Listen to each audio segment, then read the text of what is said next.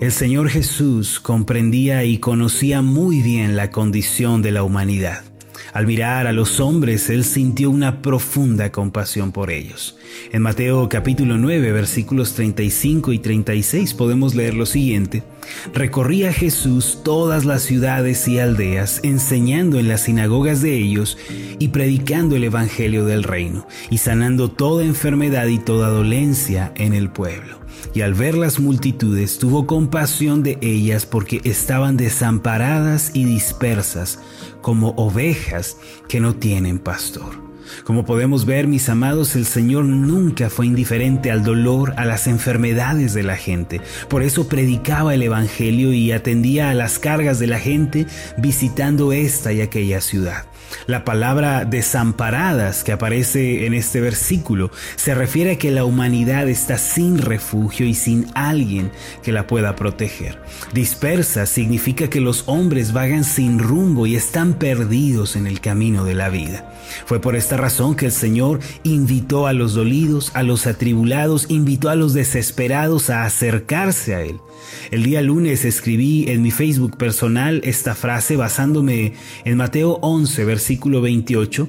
Jesucristo es amigo de los necesitados, de los agobiados y atribulados, de aquellos que se sienten cansados y oprimidos. Por eso usted puede venir a Él ya que sus amplios brazos están abiertos. Allí usted encontrará descanso y paz para su alma.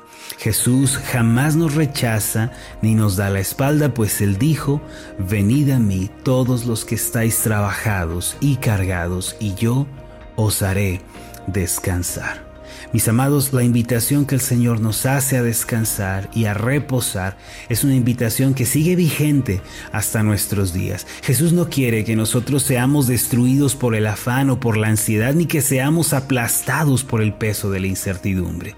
Para poder descansar en Dios, el primer paso que tenemos que dar es el que consiste en comprender que Dios ha preparado todas las cosas anticipadamente y que Él ha dispuesto todo para nuestro bien. Sin embargo, hay algo más que debemos considerar y esto consiste en la actitud de nuestro propio corazón. Hermanos, si nuestro corazón no está preparado, aunque Dios haya dispuesto todas las cosas, nosotros no vamos a poder descansar en Él.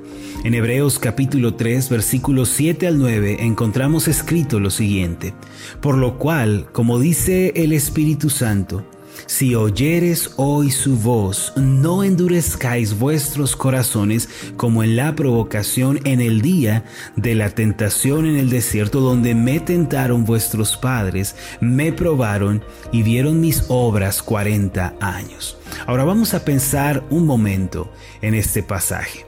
Para que podamos entrar en el reposo de Dios y descansemos, mis hermanos, debemos comprender que el Espíritu Santo es el que hace este llamado para todos nosotros. Amados, es Dios quien nos está invitando a descansar. El concepto del reposo de Dios no es algo que los hombres hemos planteado o ideado, no es una iniciativa nuestra, más bien el Señor es el que tiene la iniciativa de hacernos descansar. Hace días una persona me escribió una pregunta. Me decía, ¿cómo puedo esperar que Dios atienda mis necesidades, mis oraciones, cuando Él tiene cosas más importantes que hacer? Esta pregunta me conmovió y me entristeció porque creo que muchas personas se sienten de esa manera. Son muchos los que piensan que están importunando a Dios a la hora de pedirle por su vida, por sus necesidades, al momento de pedirle paz, pero es Él, hermanos, quien nos invita a tener reposo. Es Él quien quiere que vengamos, que descansemos en sus brazos de amor. Es Él quien dijo, echa sobre Jehová tu carga y Él te sustentará. Es decir, esto no es algo que nace en sino que ha nacido en Dios. El pasaje de Hebreos capítulo 3 versículo 7 en adelante dice, por lo cual, como dice el Espíritu Santo, si oyeres hoy su voz, no endurezcáis vuestros corazones como en la provocación, en el día de la tentación en el desierto. Miren hermanos, aquí se nos dice que un gran impedimento para entrar en el reposo de Dios es la dureza de corazón. Se nos dice que tal dureza no es algo accidental, no es algo que haya sucedido sin que nosotros lo queramos, sino que plantea la dureza de corazón como una decisión. No endurezcas, tu corazón queda a decisión tuya. Amados, es uno el que decide endurecer su corazón. Ahora, ¿qué es tener el corazón duro? Puede que usted se pregunte, ¿qué significa la dureza de corazón? En Zacarías capítulo 7, versículo 12 dice así, y pusieron su corazón como diamante para no oír la ley ni las palabras que Jehová de los ejércitos enviaba por su espíritu por medio de los profetas primeros, vino por tanto gran enojo de parte de Jehová de los ejércitos.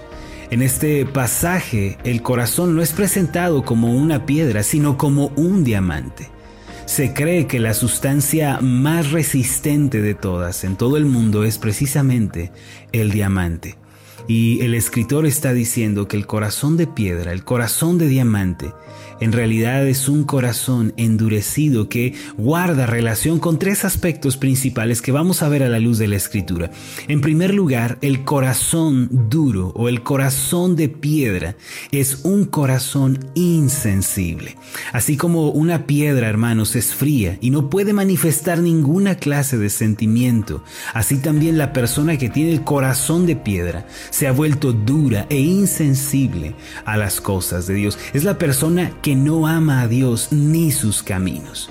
La dureza de corazón, hermanos, es una tragedia porque nos vuelve insensibles a Dios. Por más que una piedra preciosa pueda ser brillante, un diamante pueda ser deslumbrante, no tiene sentimientos, no puede sentir. Y también la persona, por más que tenga éxito, placeres, por más que tenga riquezas y su vida tenga cierto brillo, no puede tener afectos hacia Dios. En segundo lugar, el corazón de piedra es un corazón que no quiere escuchar ni obedecer la palabra de Dios. Ahora es imposible, hermanos, que entremos en el reposo de Dios si no escuchamos su voz ni le obedecemos.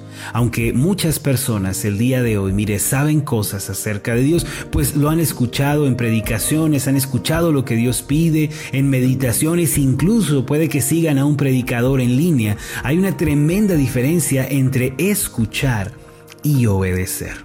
El corazón de piedra, hermanos, es el que sabe lo que tiene que hacer, sabe lo que Dios dice, pues conoce la verdad, pero se resiste a obedecer. Mire lo que dice Santiago capítulo 4, versículo 17, y al que sabe hacer lo bueno y no lo hace, le es pecado. La dureza de corazón que se menciona en Hebreos 3 es la de no querer obedecer a Dios, es no querer hacer su voluntad ni someterse a su autoridad. En tercer lugar, el corazón de piedra es dudar de la bondad de Dios y poner en tela de juicio su fidelidad. El día de mañana, si Dios nos presta la vida, vamos a pensar en detalle sobre este aspecto, pero es importante mencionar que una persona que duda de Dios nunca podrá entrar en el reposo de Dios. Esta fue la actitud de los israelitas en el desierto, quienes fueron sacados de Egipto con mano poderosa. Dios les dio promesas, les dijo que iba a estar con ellos, que nunca los dejaría, pero constantemente los israelitas se quejaron de Dios, de su plan, y lo trataban como si fuera un hombre mentiroso. Esto fue considerado como dureza de corazón y constituyó el motivo por el cual Israel no pudo entrar en la tierra prometida. Mis amados, nosotros debemos ser libres de un corazón de piedra. No debemos endurecer nuestro corazón. Ahora, ¿cómo puede hacerse esto? Permítame terminar de esta forma. Primero, si usted quiere ser libre de un corazón duro, de un corazón como diamante, primero debe rendir su vida a Cristo. Es muy importante que cada persona razone sobre esto y tome la decisión personal de entregarse a Cristo y lo reconozca como el Señor de su vida. También debemos arrepentirnos de nuestros pecados y dejar atrás la obstinación. El corazón duro es aquel que que no obedece la palabra aun cuando la conoce. Para ser libres de este mal, nosotros debemos obedecer al Señor con una actitud de arrepentimiento y fe. Por último, si usted quiere ser libre de un corazón duro, debe creer en el Dios bueno y confirmar que Él es un Dios fiel. Aunque estemos viviendo una temporada difícil y los cielos de nuestra vida se hayan oscurecido, presagiándonos una tormenta o un fracaso, hermanos, debemos creer que nuestro Dios es bondadoso y que nos va a ayudar en toda circunstancia. Nuestros problemas pueden ser resueltos ciertamente con la ayuda de Dios. Por eso debemos orar, debemos meditar en su palabra diariamente. Hermanos, hay que renunciar al corazón de piedra, no endurezcan su corazón. Hay que acercarnos al Señor con un corazón sencillo que confía en Él y que depende de su gracia. Vamos a hacer una oración. Amoroso Dios y Padre Celestial, en la Biblia podemos ver tu gran amor por el perdido, por el afligido, por el atribulado. Vemos que el Señor Jesús, quien es el Dios hombre, caminó entre las multitudes, vio su necesidad, sanó al enfermo, limpió al leproso, dio vida al muerto, pan al hambriento. Podemos ver tu gran misericordia y tu gran deseo de que nosotros reposemos y descansemos. Pero hoy, Señor, nos enfrentamos a una realidad, que el corazón duro no nos permite reposar y descansar en ti. Ese corazón duro, insensible a tus caminos.